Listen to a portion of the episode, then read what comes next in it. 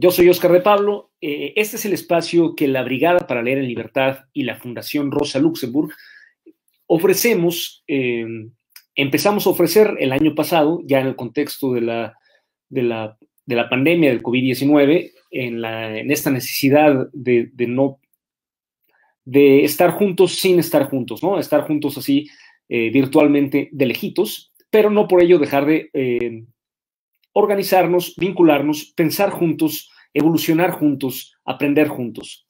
Y esta es la idea que nos, que nos anima.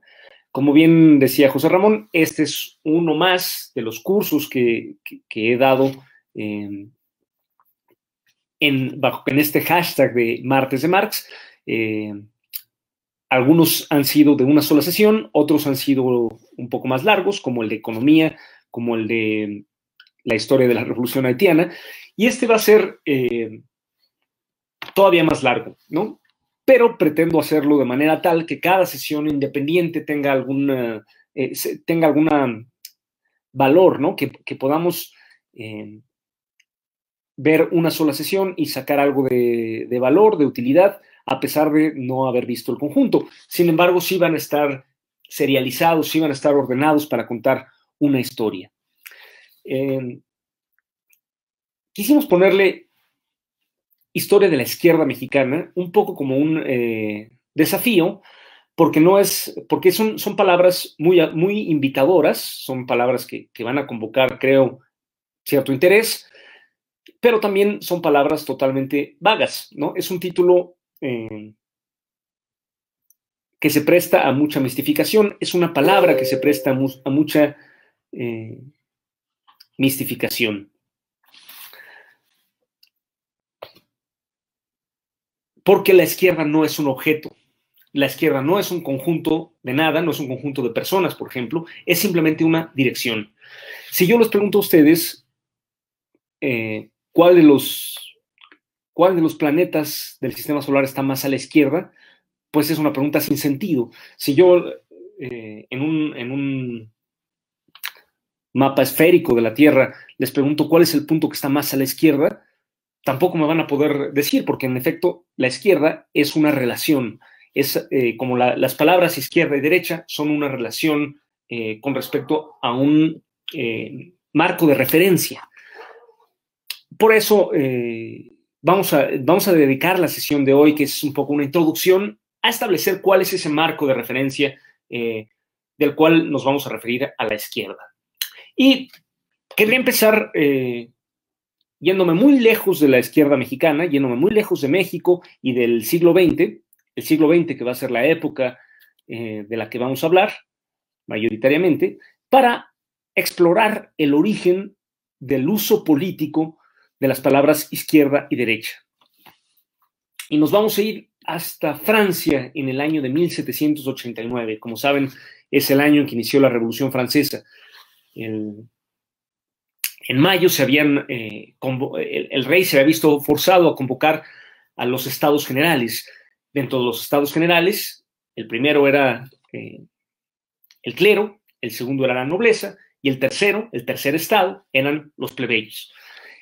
Y dentro del tercer estado surgió una, una corriente que eh, logró imponer la idea de que el tercer estado, con los añadidos de los demás estados, era la Asamblea Nacional es decir, la primera representación nacional de toda la, sociedad francesa en un Estado, y se reunieron en eh, la ciudad de Versalles, en el, palacio así, eh, de, Versalles y en el Salón de los Pequeños Placeres, como se llamaba eh, ese lugar que fue construido para, el goce de la, de la, realeza, pues ahí se reunieron los, los estados generales en mayo de 1789. El 14 de julio de ese año, la población trabajadora de París eh, tomó la fortaleza, tomó la ciudad en realidad, pero entre otras cosas tomó la fortaleza de la Bastilla, la antigua prisión eh, donde se guardaban la pólvora, donde se había convertido en un arsenal, y así inició la gran revolución francesa. Eh, pero para irme acercando a por qué usamos estas palabras de izquierda y derecha, en realidad el episodio clave ocurrió el 5 de octubre de 1789, unos meses después, cuando eh, la población de París y especialmente las mujeres de París marcharon a Versalles a exigirle al rey eh, que se diera sus, últimos privilegios, el derecho de veto y otras cosas, y que se trasladara de esa pequeña ciudad construida en torno al palacio que era Versalles a la verdadera gran ciudad donde vivía el, grueso de la población urbana, que era París. Y eh, el rey se vio forzado a aceptar. El rey se vio forzado a aceptar y a principios de noviembre de 1789 se trasladó con su corte a París y la Asamblea Nacional también se trasladó a París.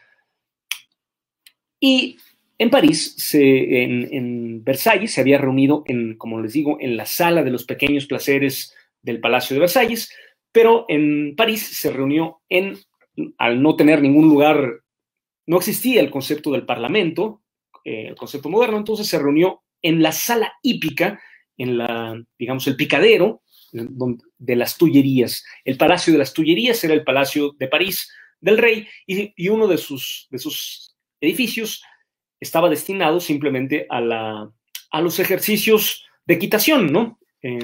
estaba un poco abandonado porque el rey ni vivía ahí. Entonces ahí se establecieron los, los diputados de la Asamblea Nacional. Em, se mudaron, se vieron, provenían de toda Francia y se vieron obligados a mudarse a, los distintos barrios y se establecieron em, en, en, edificios comunes con la gente que les era más afín cada diputado, ¿no? Entonces, eso eh, ayudó a consolidar las diferentes tendencias políticas de la Asamblea Nacional. Los más progresistas se fueron a vivir a ciertos barrios, los más conservadores se fueron a vivir a otros barrios, y a la hora de sentarse, de agarrar lugar en esta sala hípica, a la hora de agarrar lugar en esta sala hípica de las Tullerías, se sentaron juntos con la gente que, eh, que pensaba como ellos. Y la sala hípica era un rectángulo y estaba dividido en dos lados. Y em, ciertos, los, diputados más progresistas se sentaron en el lado izquierdo y los diputados más conservadores se sentaron en el lado, en el lado derecho. Y empezaron a llamarse unos la izquierda y los otros la derecha. Em, esta, esta, distinción hacía referencia al, al, modo en que estaban sentados los diputados, los parlamentarios de la Asamblea Nacional, pero no, eh, desde luego, estos parlamentarios no agotaban, eh, no agotaban la vida política de toda Francia.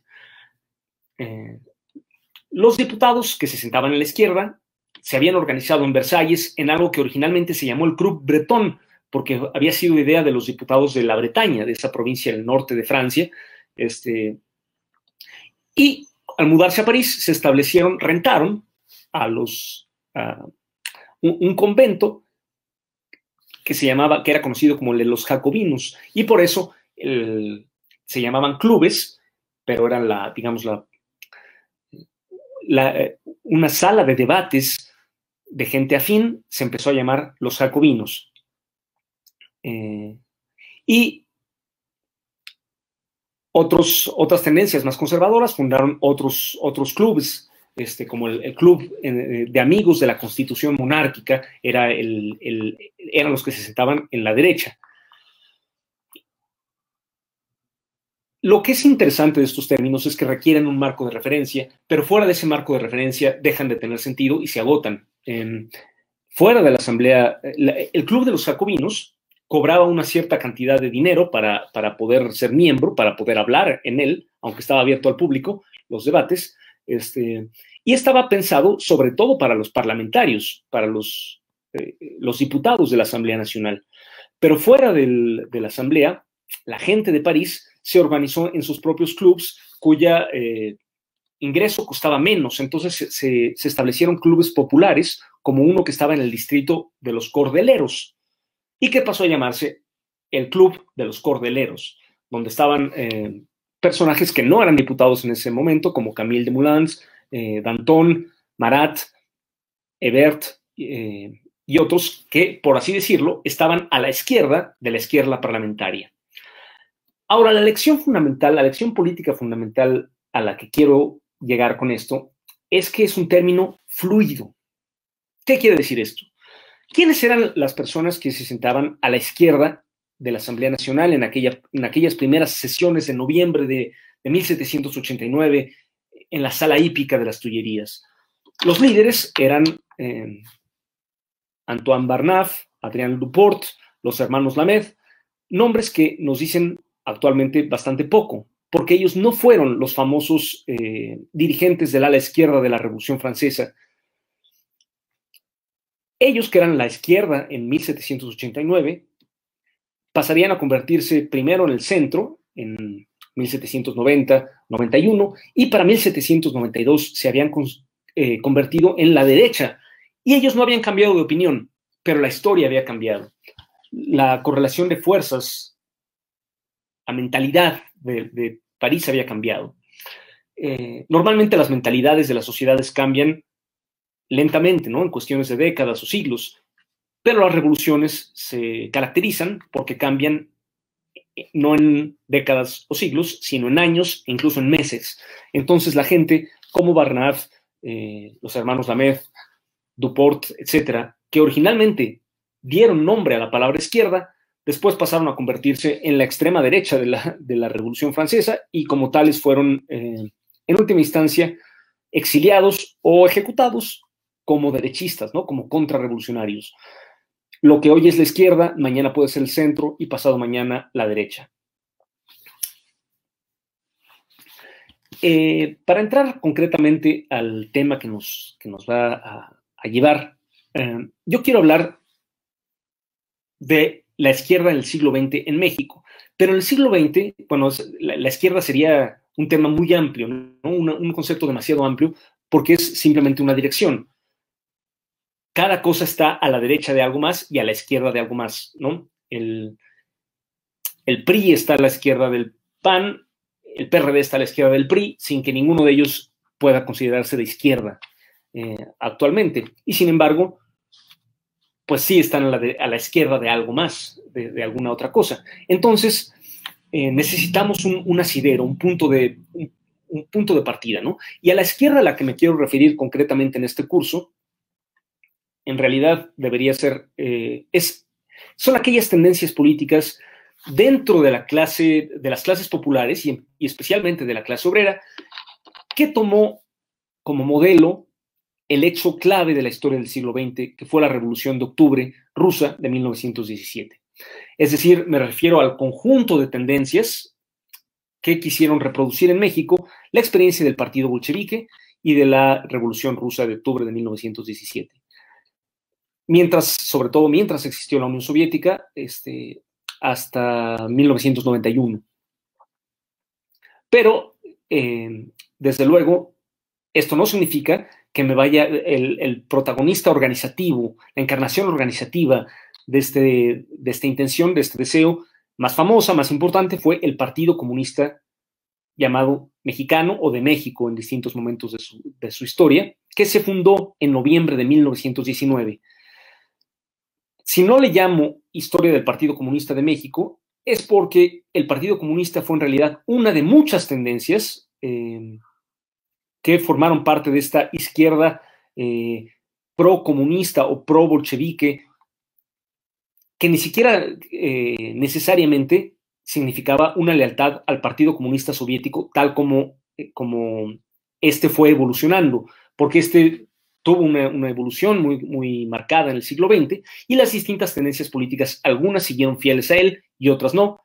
Este, otras dejaron de considerar que el propio Partido Comunista Soviético seguía siendo fiel a los principios de la Revolución de Octubre y dejaron de serlo. Entonces, es, eh, nos vemos ante varias tendencias. Una, la que se mantuvo dentro del marco organizativo del Partido Comunista. Otra, la que surgió eh, en torno al pensador, abogado, filósofo y líder sindical Vicente Lombardo Toledano, y otra que surgió siguiendo los pasos de León Trotsky eh, y que fue las corrientes del trotskismo mexicano. ¿no? Esas fueron las, las, las tres grandes tendencias dominantes de la, de la izquierda pro-bolchevique mexicana eh, hacia principios mediados del, siglo XX. Después en los años, a partir de los años 60, el panorama se complicó muchísimo más, surgiendo el maoísmo, surgiendo las distintas eh, encarnaciones del, eh, eh, escisiones tanto del trotskismo como del lombardismo, como del estalinismo, dando lugar a, corrientes como, como, la de José Revueltas en la Liga Leninista Espartaco y muchas, muchas otras. Mi idea, que conforme la historia se va complicando, voy a, centrarme, me planeo centrarme, no tanto ya en la historia de las organizaciones, que es fácil de, relativamente fácil de trazar a principios del siglo XX, pero se, vuelve, se volvería tan intrincada que sería imposible conforme nos vamos eh, acercando al presente, pero en cambio podemos seguir a nuestros protagonistas este, de esa época. Así que em, quiero hacer una historia bastante centrada en biografías. El género biográfico, me parece, es un género que, tiende a distorsionar la historia, centrándose en, individuos notables y ocultando a los, a los, verdaderos protagonistas de la historia, que son las masas anónimas de hombres y mujeres. Tenemos pocos datos eh, de esas masas anónimas, sobre todo en una sociedad tan jerarquizada como la mexicana, tan clasista y tan sexista como la mexicana, donde la mayoría son hombres salidos de la intelectualidad eh, y donde los trabajadores y los campesinos y sobre todo las trabajadoras y las campesinas se, ven, se han visto invisibilizadas y tenemos poco material.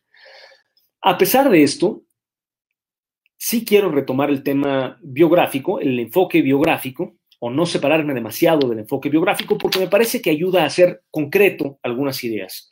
Eh, le podemos poner rostro, nombre y apellido a la historia, porque en realidad tuvo rostros, nombres y apellidos. Eh, entonces, a pesar de la poca información que tenemos de algunos de los militantes de origen popular y sobre todo mujeres, em, quisiera intentar compensar en la medida de lo posible esto poniendo una atención especial en esos militantes, pero estos tienen sus límites porque la historia, por desgracia, se construye en el material que se conserva y ese material está sesgado históricamente, entonces por ahí vamos a ir eh, avanzando. Voy a tomar algunos ejemplos biográficos y les pido que, consideren que son eso, ejemplos, que detrás de la gente visible, con nombre y apellido, hay muchísimas personas sin, eh, que no dejaron marca escrita y por lo tanto histórica, que son los verdaderos protagonistas de esta historia. En la primera sesión, que va a ser la de la próxima semana, quiero conversar, discutir con ustedes el contexto internacional y nacional. Quiero discutir con ustedes el contexto nacional e internacional del año 1919, que fue el año en que murió Emiliano Zapata, en que fue asesinado Emiliano Zapata el 10 de abril y que en noviembre dio, vio la fundación eh, de una pequeña corriente eh, que, sufrió muchas, este, muchas rupturas en su historia posterior y que sin embargo mantuvo una línea de continuidad hasta convertirse en el Partido Comunista de México.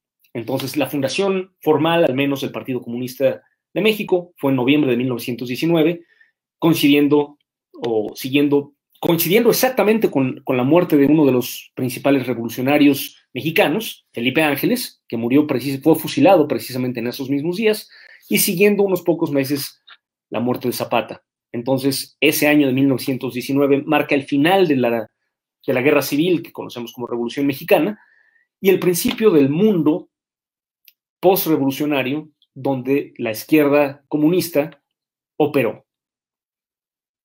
Así pues, este va a ser eh, nuestro punto de partida. Ya que si, si acaso me están viendo, quisiera eh, no alargarme mucho en la, en la, sesión introductoria de hoy y preguntar si, si, tienen alguna opinión. Por ejemplo, Ruth dice, va a estar muy interesante el curso, importante recuperar la memoria histórica de esos movimientos que citas. Gracias a la brigada y claro a Oscar. Gracias, Ruth. Gracias a ti. Eh, Liz Antuaño, saludos desde Torreón, Coahuila.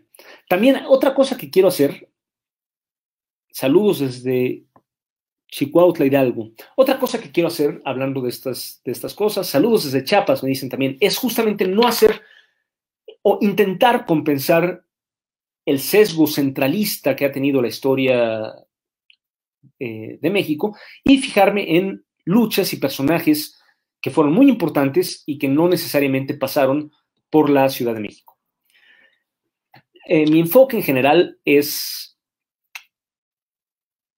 eh, se basa en algo que expresó muy bien en un poema Bertolt Brecht que se basa en algo que expresó muy bien en un poema Bertolt Brecht, el, dramaturgo y poeta alemán, que es eh, aquello de preguntas de un obrero que lee, en el que un obrero lee cosas como eh, Julio César conquistó la Galia y se pregunta, ¿y no llevaba ni siquiera un cocinero? Em, el faraón mandó construir las pirámides. Él mismo con sus propias manos las construyó el, rey lloró cuando perdió la batalla, él fue el único que lloró, etcétera, ¿no? Es decir, una historia que se centre no necesariamente en el, nivel estatal o que se quede solamente en el nivel, eh, con estatal quiero decir, no de, las, no de las subdivisiones geográficas, sino del, Estado, es decir, del gobierno. No va a ser una historia, pues, eh, de los grandes líderes que aspiraron al, al, gobierno o que ocuparon el gobierno, sino una historia de la relación entre las clases sociales. Creo, para mí, la política es una expresión de la lucha de clases. Me pregunta César Corral, tomaremos la historia de R. Escudero. Él se refiere a Juan R. Escudero, que fue un socialista que eh, llegó a la gubernatura, a la, alcaldía de Acapulco, del puerto de Acapulco, en los años 20, bueno, la verdad, Escudero ha sido, ha sido el objeto de, varias charlas, por ejemplo, de Paco Ignacio Taibo II y otros. Este, entonces, creo que, creo que es más conocido que otros y además la razón por la que es conocido es porque fue alcalde. Pero así como Escudero eh, estaba activo en el puerto de Acapulco, por ejemplo, en esa misma época en el puerto de Veracruz había otros personajes este, que también fueron, igual que Escudero, asesinados durante la sonada de la huertista, que son menos conocidos y a los que quisiera ponerles más atención. Entonces, eh, no, no, no, voy a tratar con, Juan R. Escudero, pero les, les, les recomiendo su, eh, estos libros. Me pregunta también Sid Bush, ¿se tocará la Liga Comunista 23 de septiembre? Sí, pero estamos todavía muy lejos eh, porque vamos a empezar en 1919 y vamos a ir avanzando más o menos minuciosamente. Entonces, de aquí a que lleguemos a los años 60, cuando se fundó la liga, eh, pasará ya algunas sesiones y no sabemos a dónde nos, va a llevar este curso porque eh, quiero que sea un poco interactivo. Me preguntan si hay algún índice bibliográfico. Eh, José Luis Gallegos? Es muy buena pregunta. Eh, sin embargo, para hacer este curso lo más amplio posible, les voy a recomendar algunos libros, pero no van a ser condición para, seguir este curso. ¿Por qué? Porque algunos se pueden descargar gratuitamente, eh, pero muchos no. y la verdad, muchos no se consiguen. Entonces, puedo recomendarles algunos libros por si los consiguen, conforme me vaya topando con ellos, pero la verdad es que eh, voy a tratar de no hacer lo necesario. Em, y nada más me resta para terminar esta pequeña introducción, decir, bueno, pero ¿qué quiere decir ser de izquierda? Y lo que yo podría decir es sencillamente, eh, en el contexto de una sociedad marcada por el antagonismo de clase, fuera de esa sociedad no se entienden los conceptos izquierda y derecha, en el contexto de una sociedad marcada por el antagonismo de clase, la izquierda es la tendencia política que favorece más, conforme más a la izquierda se va, más radicalmente a la clase ascendente, a la clase revolucionaria, es decir, que mira hacia el futuro. Eh, que cree, por ejemplo, que los, uno de los valores de la izquierda desde su origen, o más profundos de la izquierda, es que la, tradición la herencia, el lugar en el que uno nace, no debe determinar el destino de los seres humanos, eh, de cada individuo. ¿no? Eso eh, eh, en distintas medidas lo han pensado todos los, los miembros de las, de las corrientes de izquierda, en contraposición a la derecha que cree que rígidamente si uno nace, por ejemplo, en un estamento, en una clase social, en una raza, entre comillas, este, en un sexo, eso debe marcar cómo debes vivir. Este, y punto, porque así lo quiso la tradición, Dios, eh, la ley universal. Entonces, la izquierda en general tiende a no aceptar ninguna institución social como permanente, como eterna, como dada, mientras que la derecha busca defender los valores eh, universales, como, como si fueran universales. Bueno, ya me están preguntando cosas que van directamente a la, al tema. Eh, por ejemplo, me pregunta Joel Gómez, ¿cuál es el punto de, de partida ideológico de la Revolución Mexicana? Digo, de la izquierda mexicana. Y me pregunta, ¿la Revolución Mexicana de 1910? Y justamente les quiero decir que el tema de esta sesión es aquellas corrientes que fueron internacionalistas y que tomaron como punto de partida la revolución rusa de 1917. ¿no? Eh, ese va a ser el tema de, la, de, la, de, de este curso.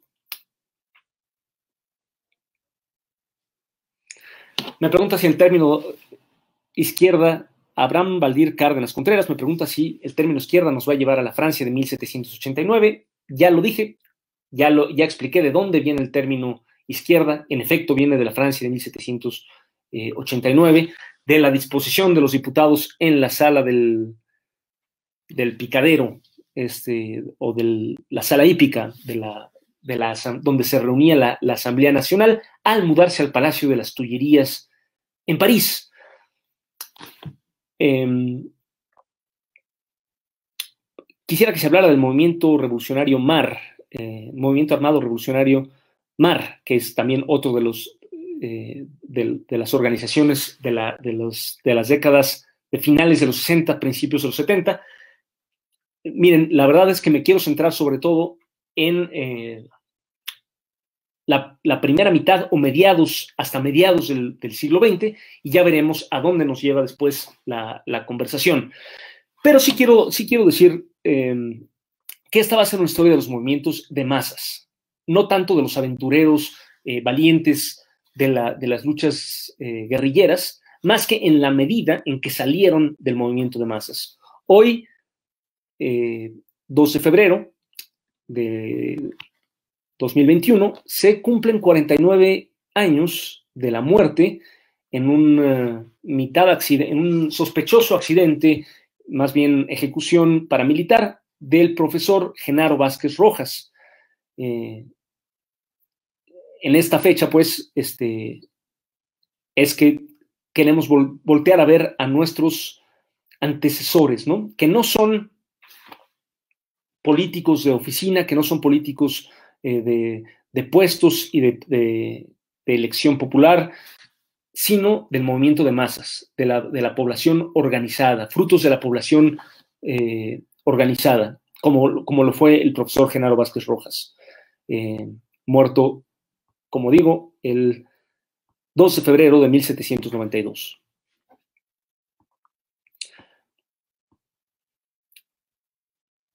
Me están haciendo varias preguntas, les, les, algunas de ellas les pido que, que, que las, que las eh, me tengan un poco de paciencia, porque si, si, si, las voy respondiendo sobre la marcha, me voy a, no puedo decir nada más. Entonces, eh, voy, a, voy a irlas tomando en cuenta para hablar de lo, de lo siguiente, ¿no? Eh, repito una, una, vez más para que quede claro, porque me, porque me están preguntando mucho sobre la definición de izquierda y derecha. Esto no existe en el vacío, existe en el contexto de una sociedad de clases antagónica, donde la izquierda toma partido más radicalmente, donde entre más de izquierda se sea, más radicalmente se toma partido eh, por los intereses de la, de, la, de la clase revolucionaria ascendente, en este caso, el proletariado. Y entre más de derecha se sea, más se toma partido por eh, el estado de cosas existente, por la conservación del estado de cosas existente, ¿no? En este caso, por la clase capitalista. En el caso del siglo XX en México, por la clase capitalista, con sus rasgos eh, ideológicos, algunos precapitalistas, ¿no? Como, como la religión católica, la, la jerarquía de la, la, herencia de la jerarquía de castas, ¿no? En, en este sentido, un desprecio a lo popular, etc. No es un juicio de valor, a pesar de lo que pueda haber sonado. No ser de, más izquierda no necesariamente significa tener más la razón. Este, se puede ser pues de ultra izquierda Sí, eso sí es un juicio de valor. Es cuando uno quiere decir que alguien está yendo demasiado a la izquierda en el sentido de no estar cumpliendo con una función, eh, no estar haciendo avanzar realmente a la historia por eh, aferrarse a ideas demasiado de izquierda. Pero eso tampoco es un juicio eh, por demasiado de izquierda, quiero decir que no está desde un punto de vista meramente utilitario. Em, ¿no? O sea, que, no está de alguna manera funcionando. Vamos a ver cómo, vamos a tomar algunos textos históricos de la izquierda. Me dicen, menciona algunos países de Latinoamérica como ejemplos de izquierda verdadera. ¿Qué es, ¿Qué es la izquierda verdadera? Le pregunto a quien me preguntó, según lo que acabo de decir. Es como preguntar, ¿cuál de los, de los planetas del sistema solar está a la izquierda? Pues no, no, eso no existe, ¿no? ¿Cuál está a la izquierda de cuál? Eso sí, y los países no están a la izquierda de, de uno de otro. Los países eh, se referirá quizá a los gobiernos. Este, obviamente, ahí sí podemos hacer una, una, eh, una jerarquización, cuál está a la izquierda de cuál y cuál está a la derecha de cuál. Por ejemplo, Jair Bolsonaro en Brasil está claramente a la extrema derecha de nuestro momento actual. Pero podría, cabría, alguien preguntaría, ¿pero es la derecha verdadera? pues ¿qué significa la derecha verdadera? No es una monarquía, eh, no es, un, no es un, partido nazi propiamente dicho, entonces ¿qué significa izquierda derecha verdadera? Pues la palabra verdadera no tiene mucho sentido. Quizá la, pregunta es si son gobiernos obreros o gobiernos socialistas, y no en, en ese momento el único estado que no es capitalista de América, el único, es Cuba. Eh, los demás son gobiernos capitalistas, más o menos progresistas, siendo algunos más progresistas obviamente que otros y algunos directamente reaccionarios, el de Brasil siendo el más reaccionario, etc. Hola, ¿puedes abundar un poco sobre derecho soviético y su pacto en México? Vamos a tratar este tema conforme hablemos, no necesariamente respecto al derecho, eh, aunque sí hay algunos temas de derecho directamente de la, Unión Soviética que, nos interesa. Eh, China, Rusia y México en revolución, coincidencia o coyuntura. Bueno, muchos países, eh, todo el siglo XX fue la época de las revoluciones y no ha dejado de, serlo, este, porque estas revoluciones expresaron una... Em, el que el antagonismo entre las clases sociales llegara a un cierto punto eh, durante, el, durante el siglo XX. Vamos a hablar de, la, de cómo el Partido Comunista Mexicano y sus diversas eh, derivaciones interpretaron más de cerca o más de lejos los principios básicos que dieron origen no solo a la, Revolución Rusa. Ah, el doctor eh, Javier Solorio nos saluda desde Acapulco. muchos saludos, doctor. Este, muy amigo de la brigada, gran aliado de la brigada, cómo las distintas tendencias, digo, eh, aplicaron con mejor o menor. Dice Flix Lorner, perdón, Sergio, Genaro Vázquez es asesinado el 12 de febrero de 1792, de 1972, claro que sí, miércoles 12 de febrero de 1972, Genaro Vázquez Rojas eh, fue asesinado Flix Logran dice que la liga se funda el 15 de marzo del 73, no en los 60, cierto, pero el, asalto al cuartel Madera, que le da la, fundación militar, que le da su origen simbólico, sí fue en, 64, ¿no?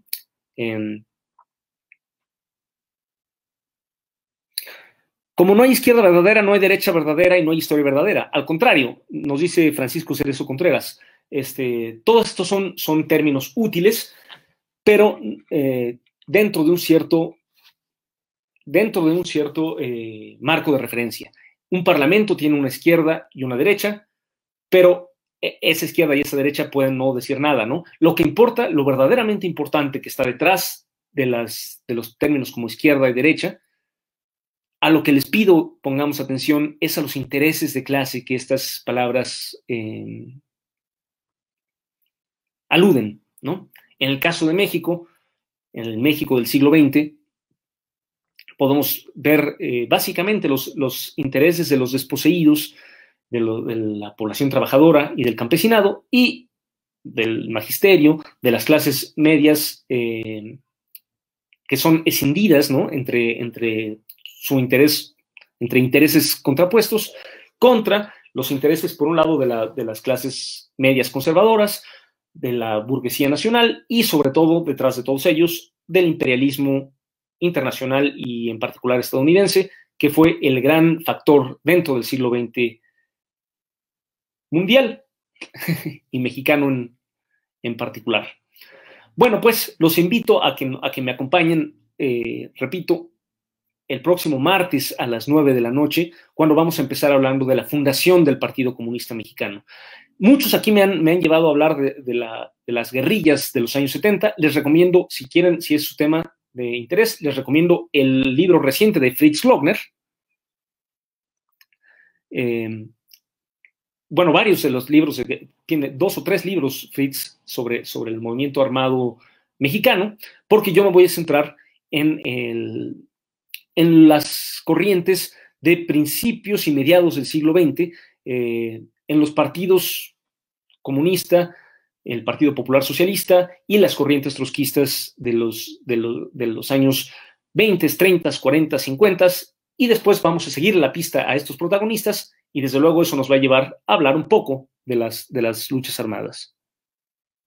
Podría platicar sobre el socialismo de mercado como el de China, la verdad eso nos aleja muchísimo de, la, del tema de nuestra charla, aunque sí vamos a platicar de la evolución, por decirlo con un término neutral, que vivió la política soviética durante el siglo XX, que sí lo llevó a pasos como la nueva política económica, que se acerca al socialismo llamado de mercado. Eh, Daniel Rojo nos recomienda México Armado de Laura Castellanos, correcto, es otro libro sobre, sobre eso.